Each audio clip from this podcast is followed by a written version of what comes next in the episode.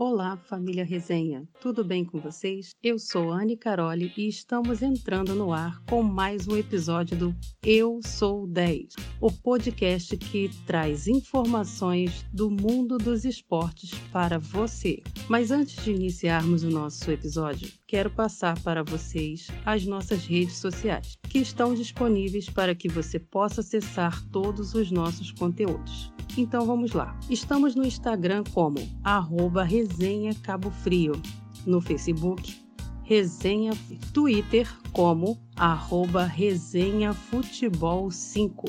E além dessas plataformas, disponibilizamos para vocês também um canal no YouTube que se chama Resenha na TV, com vídeos inéditos todas as terças, quintas e domingos. Mas a gente não para por aí.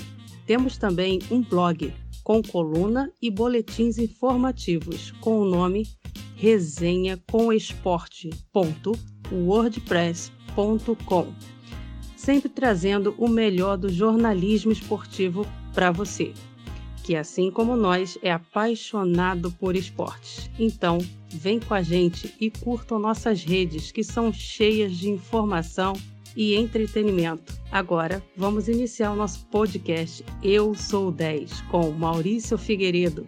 Eu sou Anne Caroli, um beijo e divirtam-se em mais um episódio do Eu Sou 10. É com você, Maurício.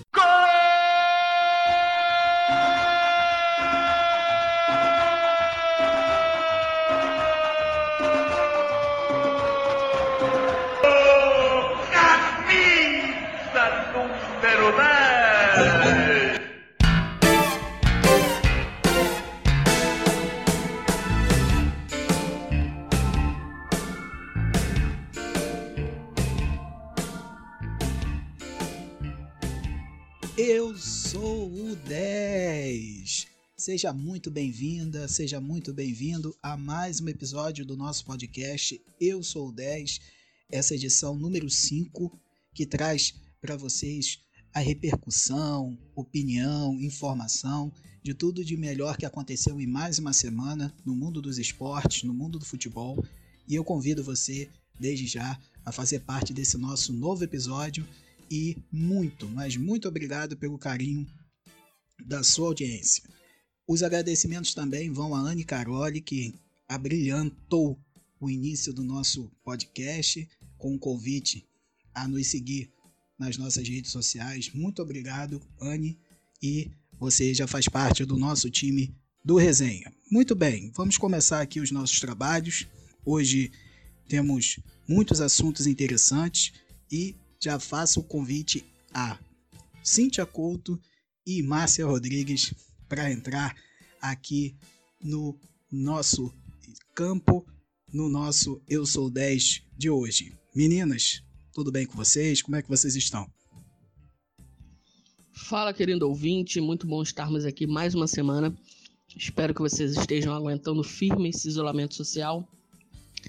E agradecer a presença de vocês em mais uma semana de podcast que vocês possam aproveitar e curtir bastante todas as informações do mundo esportivo que a gente tem trazido para vocês. Vamos lá. Olá, queridos e queridas do podcast Eu Sou 10. Que todos estejam bem, que todos estejam em paz e que todos estejam em casa. E aqueles que não estão em casa por motivos essenciais estejam na rua, usem álcool gel, lavem as mãos e se cuidem que todos estejam muito bem e que isso acabe logo.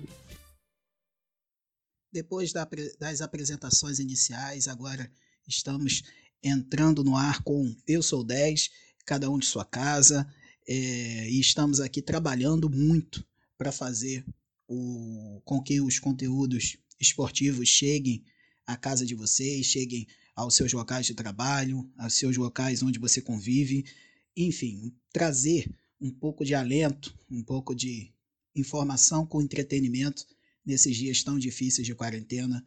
Fiquem com a gente que muita coisa boa vai rolar no episódio de hoje.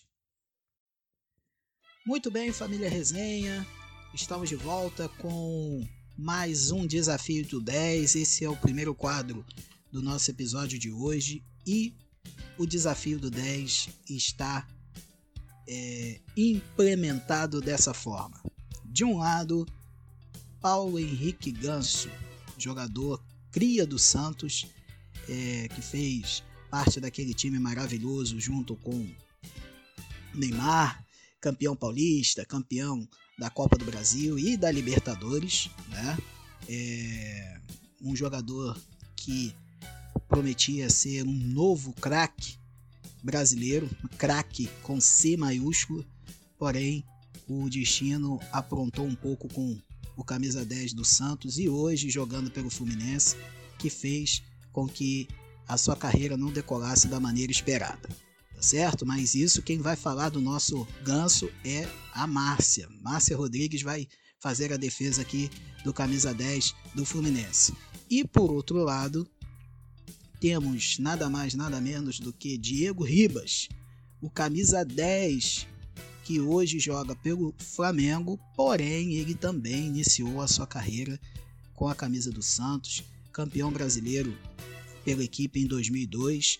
É, tem uma história junto com o Robinho, os meninos da Vila, é, aquele time do Emerson Leão do início da, dos anos 2000, é, que desencadeou esse título brasileiro, que foi surpreendente né, pela equipe que tinha, pelos garotos que faziam parte daquele elenco, e o Santos conseguiu arrancar esse título brasileiro contra o seu rival Corinthians, é, com aquelas pedaladas do Robinho, enfim. Diego fazia parte dessa equipe e hoje vamos trazê-lo a campo de um lado para o Henrique Ganso de outro e do outro Diego Ribas. Márcia Rodrigues, Ganso, Cíntia Couto com Diego.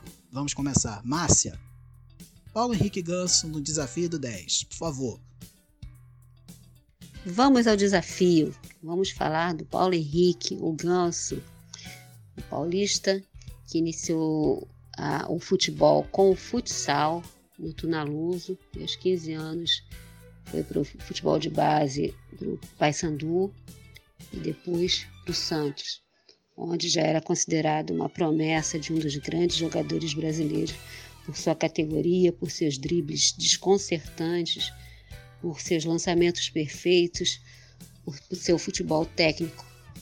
Jogou junto com Neymar, né, fazia parte daquela, daquela equipe excelente que o Santos teve entre 2009 e 2011 que nesse período 2009, 2010 e 2011 se sagrou tricampeão paulista, chegou a jogar na seleção brasileira sub-10 e foi considerado até por muitos como melhor que Neymar. Era conhecido como o novo maestro, mas em 2010 sofreu uma lesão forte no joelho que deixou de fora por um bom tempo, quase nove meses, em torno de nove meses ao voltar foi campeão paulista, né? Que a gente já tinha falado, como foi, voltou sendo tricampeão paulista. Mas nesse período, mais lesões. Em 2012, com um pouco da queda do Santos e algumas, eh, alguns problemas com a, a comissão técnica, ele foi para São Paulo e foi campeão da Copa Sul-Americana. Nesse interim, ele foi e voltou à seleção brasileira, mas não conseguia se estabelecer por conta de lesões. 2010 volta à seleção brasileira. Entre 2016 e 2017 joga no Sevilha, fez gols fantásticos, mas as lesões o acompanharam pela vida. 2018 para o Emians e finalmente volta ao futebol brasileiro em 2019 no Fluminense, onde por conta de uma, uma atuação, quase saiu novamente do Fluminense, mas permaneceu lá. Está até hoje. O Fluminense no Campeonato Carioca estava tendo uma, um período de ascensão, né? Era o, o equipe do, do, Carioca que estava melhor pontuado. E com, pandem com a pandemia, infelizmente, tudo paralisou. E essa é a vida do Ganso. Eu acho que foi assim interrompida é, uma ascensão, uma, uma melhor colocação, uma melhor, um melhor posicionamento no ranking dos craques do futebol mundial por conta de tantas lesões, e isso realmente o atrapalhou. Mas quando eu jogava em plena forma física, não tinha dúvida nenhuma que era um craque, era um jogador de alto nível e que merecia o seu respeito como um dos jogadores top 10 do campeonato brasileiro e dos campeonatos em que participou na Espanha e em outros países. Então, esse é o nosso ganso. Bem, Cíntia, depois da Márcia com o Paulo Henrique Ganso, agora é a vez de Diego Ribas com Cíntia Couto em sua defesa. Cara, Diego, ele, ele é um cara de, que tá aí, né, super ativo ainda. Talvez eu hoje vejo o Diego numa evolução muito. Ele chegou num ponto da carreira, assim, muito incrível, né? Porque em alguns momentos da carreira dele, lá atrás, quando ele assinou com. se tornou profissional pelo Santos, com 16 anos de idade, ele dividia, de uma certa forma, essa responsabilidade com o Robinho, né? E em algum outro momento, quando, em outros momentos, quando ele foi para times da Europa, né? Que jogou 12 anos na Europa, ele era o cara que tinha todo o peso, né? De carregar o time. Quando ele foi pro para a Alemanha, para Portugal, para Porto, logo que ele sai do Santos, ele vai para substituir o Deco, né, dentro de uma equipe, o cara que tinha sido, né, é, um, um, marco, né, uma referência dentro do Porto, saiu para assinar com o Barcelona, e o Diego vai para substituir, e o Diego faz história dentro do clube, ganha títulos e ganha troféu de, de, de jogador e melhor jogador dentro do clube, enfim. E hoje no Flamengo, lógico, quando ele veio, né, transferido para o Flamengo, foi quando o Flamengo começou a construir toda essa esse time de constelação aí. O Diego ele ele fez um marco assim dentro do marketing do Flamengo, que ele foi anunciado e dois dias depois o anúncio dele era uma das coisas mais comentadas, mais visualizadas dentro da internet. A foto de divulgação do Diego, né, é, como novo jogador do Flamengo, em, dois dias teve 100 mil visualizações. Então, assim, ele, ele gerou uma, uma euforia muito grande pela história que o Diego construiu no decorrer da sua carreira, né? E hoje ele não tem aquele peso de ser o nome do Flamengo, porque o Flamengo tem uma constelação. Mas eu vejo que o Diego ele sempre tem parceiros que, que ajudam a alavancar a sua carreira, a manter a sua carreira é, brilhantemente como é até hoje, né? o você olhando o histórico aí de, dos clubes em que o Diego passou, o Diego, o Diego tem um histórico muito campeão, assim, de muitas conquistas. Teve um dos anos, ele ainda pelo Santos, ele ganhou o troféu da Libertadores como jogador mais criativo. Eu acho que esse é o nome que a gente pode definir o Diego, né? O Diego é um cara criativo, ele, ele bota a bola debaixo do pé, ele tem visão de jogo, bate falta como ninguém ele tem uma, uma presença no campo, uma organização, uma visão de jogo muito interessante. E aí um cara com 36 anos, e aí quando você olha ele lá atrás, no Santos, com 16, 17 anos de idade, lá em 2002, você fala assim, cara, o cara evoluiu, mas a essência do futebol dele é o mesmo. Porque às vezes o jogador vai para fora, quando ele volta, ele volta assim, com um estilo de jogo muito diferente e tal. Lógico, né, que a idade pesa um pouco, mas em termos do Diego, ele teria vaga em qualquer clube brasileiro, sem sombra de dúvidas.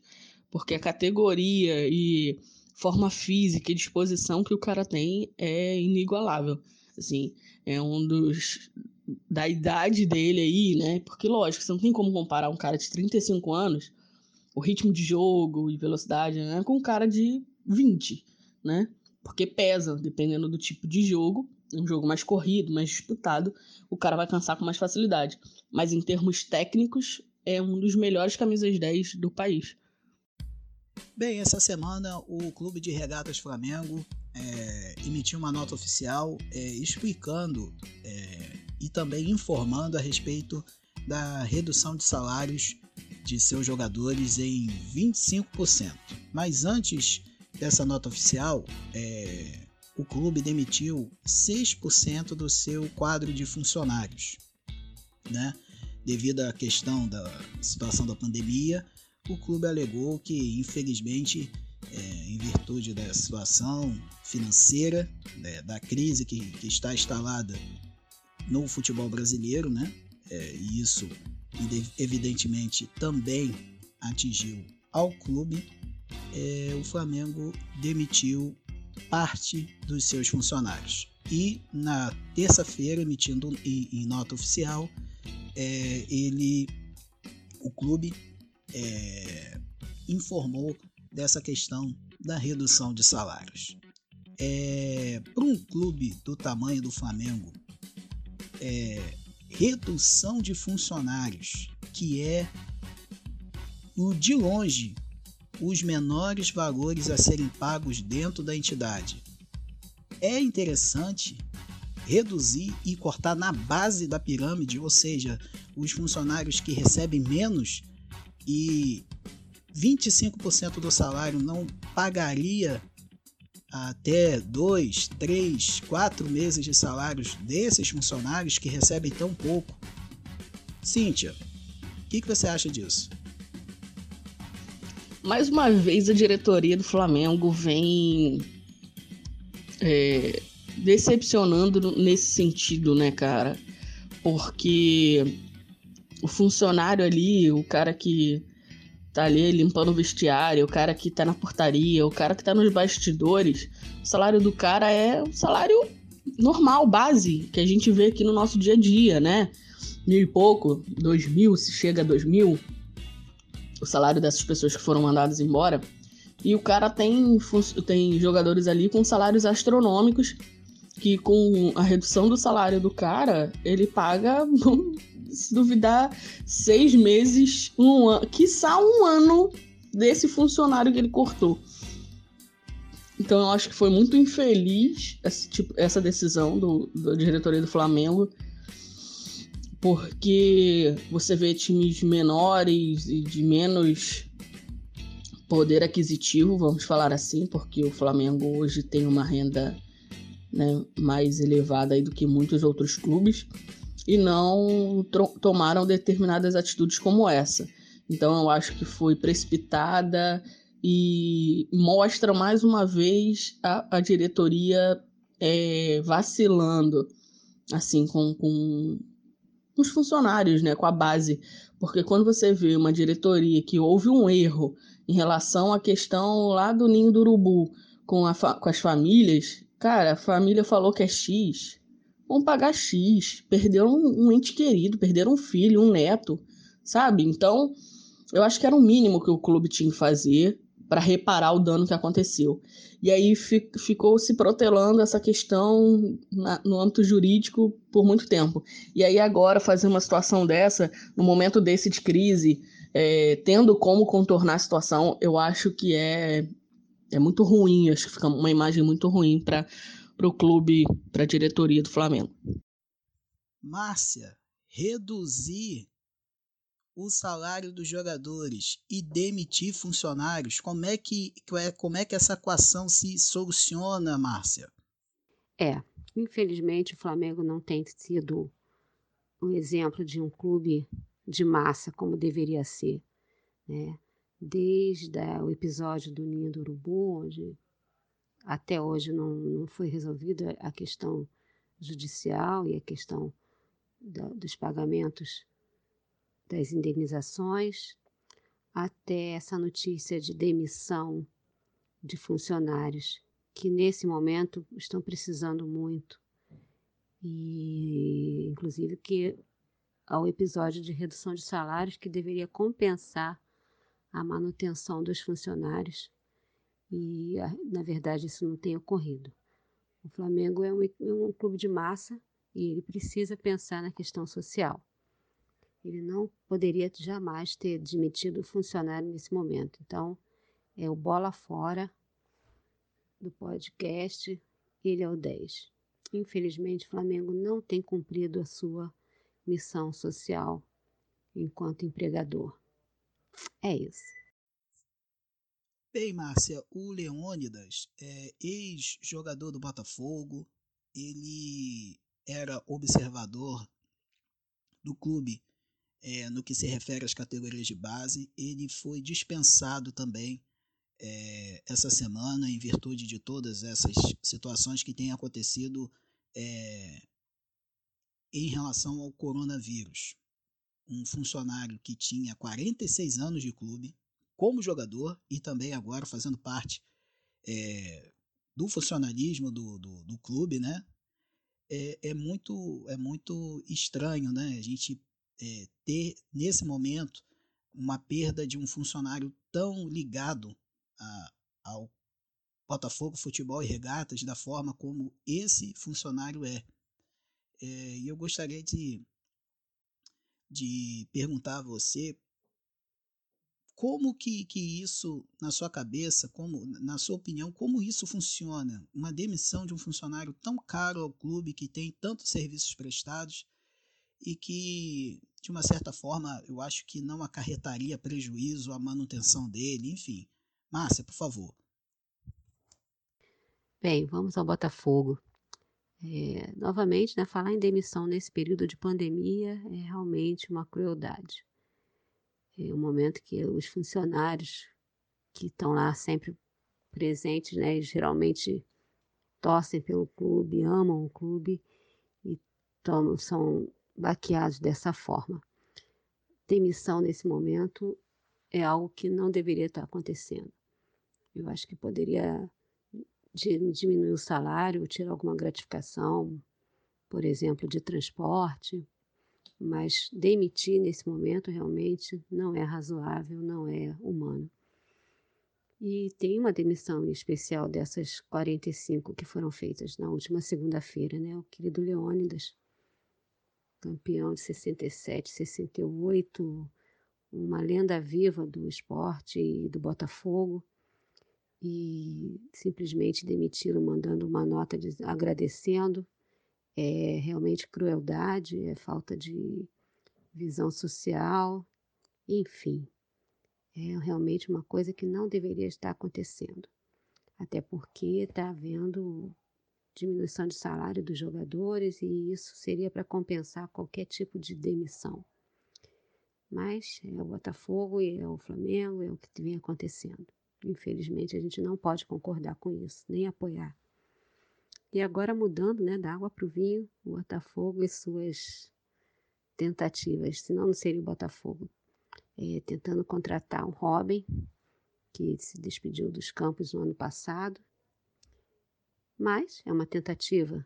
Acho que por conta disso seria uma daria muita visibilidade ao clube como foi no período da tentativa de, de contratação do Iaiá, e, aí um, que não foi bem sucedida, mas trouxe o Honda, e isso para o Botafogo foi muito bom. Cíntia, para continuar o gancho em cima do Botafogo, o jogador Rob, holandês, né, que foi é, finalista da Copa do Mundo de é, 2000 e 2010, né? Agora puxei bem pela memória aqui, 2010, é, Holanda e Espanha, né, na África do Sul, ele tá de bobeira, ele não joga mais, né? É, tá parado e o Botafogo parece que tá colocando as asinhas de fora aí para poder trazer o jogador pro clube, né? Tentando convencê-lo a voltar a jogar. O que, que você acha aí dessa dessa nova tendência de Robin vestindo a camisa do Botafogo? Normal, o Botafogo tá pegando pessoal tudo do Arco da Velha, aquele nome que não tá sendo tão comentado, porém tem uma história no futebol para tentar fazer dinheiro com o marketing do clube. Essa é a minha visão como torcedora. Porque eu acho que o trabalho que você tem em relação a no caso num caso como esse, né, em que o cara não está jogando, o cara já tá parado há algum tempo. E você colocar o cara para disputar um, um campeonato, os riscos que você corre são muito maiores, né? De você ter que manter um salário de um cara que, tipo assim, vai fazer uma partida, vai ter uma distensão muscular, ou coisas do tipo. Então, eu acho um pouco perigoso, de uma certa forma. Em contrapartida, é, a gente já viu isso de uma certa forma dar certo, né? O Botafogo no ano de 2013, 14, por ali, o Botafogo tinha um time é, mais, com nomes mais conhecidos internacionalmente e que já tinha uma certa idade mais avançada, né? É, a média de idade do Botafogo era bem alta nesse período. Botafogo que tinha aí Herrera, que tinha o Lodeiro, que tinha o Sidoff. Então, tinha um, uma galera aí com uma idade um pouco mais avançada, porém eram nomes de peso, né? Então, isso poderia, isso ajudou o Botafogo naquele momento a ter uma, uma renda em relação ligada ao marketing um pouco maior. Então, se for olhar pelo lado financeiro, pode ser que no sentido do marketing, o Botafogo tem algum lucro nesse sentido. Agora, dentro de campo, a gente não sabe se isso vai render o resultado que a equipe, de uma certa forma, precisa. A menos que a equipe só esteja interessada, né, o clube só esteja interessado em gerar renda e não apresentar resultado. Mas aí a renda vai ser um curto período, né? Até a torcida começar a se chatear e começar a vaiar, enfim. É um efeito dominó.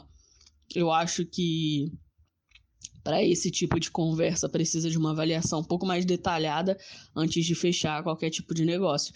Né? O Botafogo tentou aí alguns outros jogadores, como Yaya Touré, e uma outra opção que eu até acabei esquecendo o nome agora, já trouxe o Honda. Então eu acho que o Botafogo está traçando mais ou menos a mesma estratégia daquele momento, daquele Botafogo lá atrás de 2013, 2014 por aí.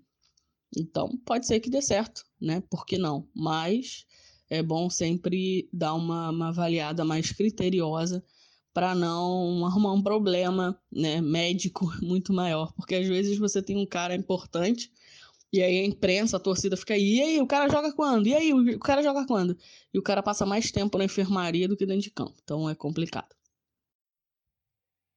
Cíntia, Márcia, agora é, o nosso assunto é o seguinte: é, o Campeonato Brasileiro ele teria o seu início agora, nesse último final de semana, dia 2 de maio. Ou seja, se, estaríamos, se não tivesse toda essa questão de pandemia, se o futebol estivesse ocorrendo da melhor forma possível, o Campeonato Brasileiro teria o seu start nesse final de semana que passou.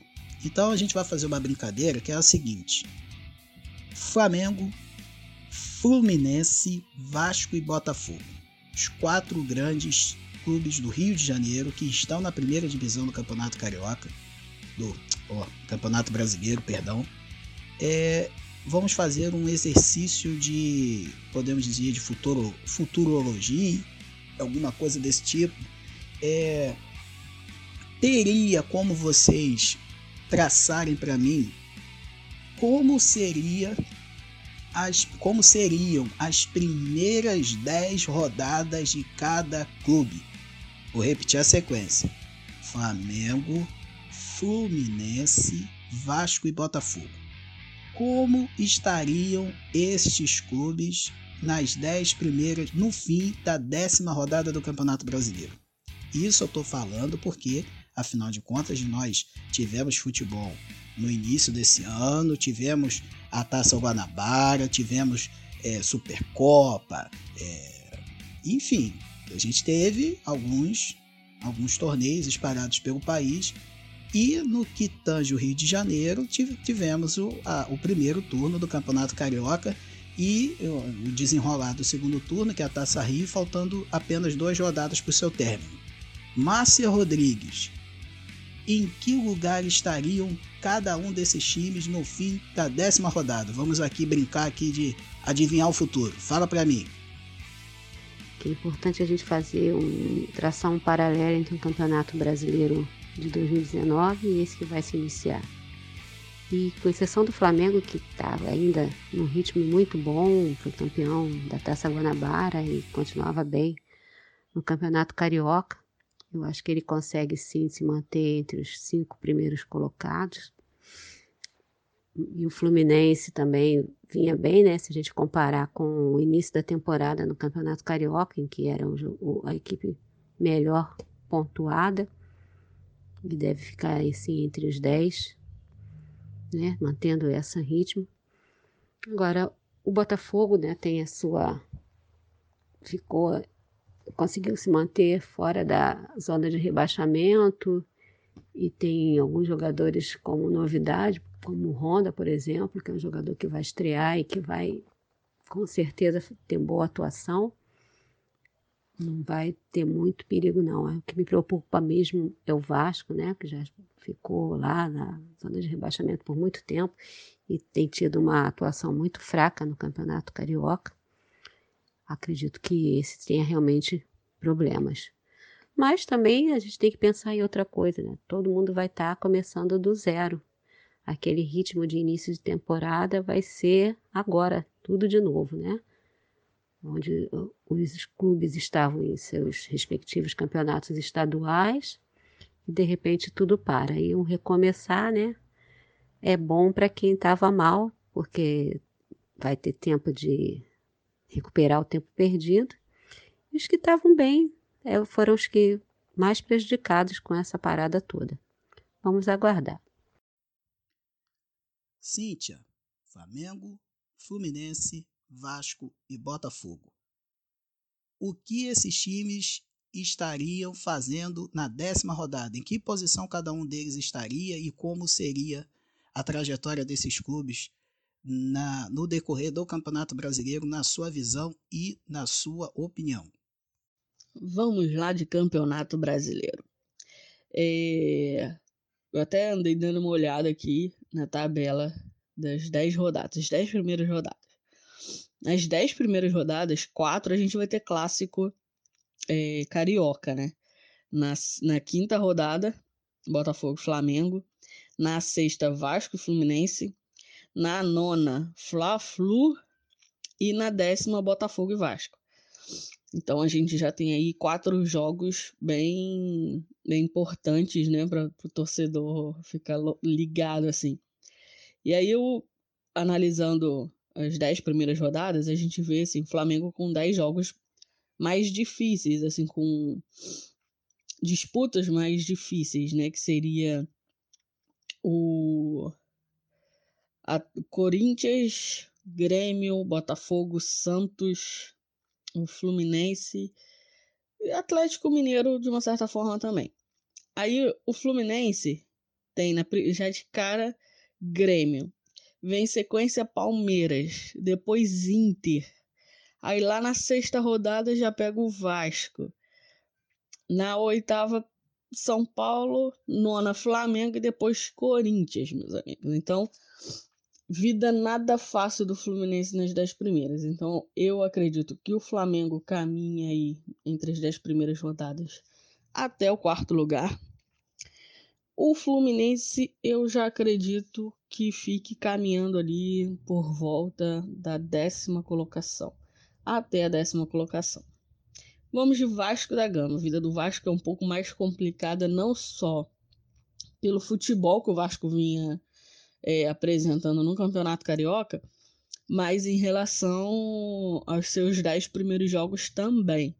De cara, pegaria o Palmeiras, em sequência São, é, São Paulo, Santos, aí vem o Ceará, que é mais tranquilo, digamos assim. Pegaria Grêmio, Fluminense e Santos na próxima sequência. É aqui eu nem coloquei se foi jogo fora de casa ou dentro de casa, que de uma certa forma acaba contando muito também, né? E aí, na décima rodada, Botafogo. Então, eu acredito que o Vasco vai dar uma namorada na zona de rebaixamento. Minha visão, né? Depois de tudo que a gente viu caminhar ali dentro da, do Campeonato Carioca e tendo em vista que tem sete jogos bem difíceis. Isso, bem difíceis. Isso eu colocando Ceará, é, Atlético Paranaense e Atlético Goianiense como jogos fáceis. Então, mas vale lembrar que no brasileiro não tem jogo fácil, né, gente? Então, é só uma questão de projeção. Então, na minha visão, o Vasco vai dar uma namorada ali entre o 17 lugar, 16 talvez, por ali. Vamos de Botafogo. Botafogo, os três primeiros jogos são mais tranquilos, que pega Bahia, Bragantino e Fortaleza. Aí depois vem uma sequência mais rigorosa, que é Atlético Mineiro, Flamengo Internacional, Corinthians, depois Curitiba, ou inverte, não sei exatamente aqui, que eu anotei abreviando, não sei qual que eu coloquei. E a décima rodada pegando o Vasco. Então eu anotei aqui cinco jogos mais complicados para o Botafogo, não contando como Atlético Paranaense, Coritiba, Fortaleza, Bragantino e Bahia como jogos difíceis. Porém, vale a gente ressaltar isso daí. Eu acredito que o Botafogo fique em meio de tabela. É, pela, pelos jogos que vão ter, pelos jogos que. pela crescente que estava tendo já à frente no, do time com o Paulo Autori. Então, acredito que a minha projeção seria ali mais ou menos um 13 terceiro lugar para o Botafogo em 10 rodadas. É isso aí. Meninas, muito obrigado. Apito final aqui no nosso Eu Sou 10 de hoje. Muito obrigado pela presença de vocês e suas despedidas, por favor. Foi assim um grande prazer participar e contribuir com mais informações e o que a gente tem de melhor e dos clubes cariocas.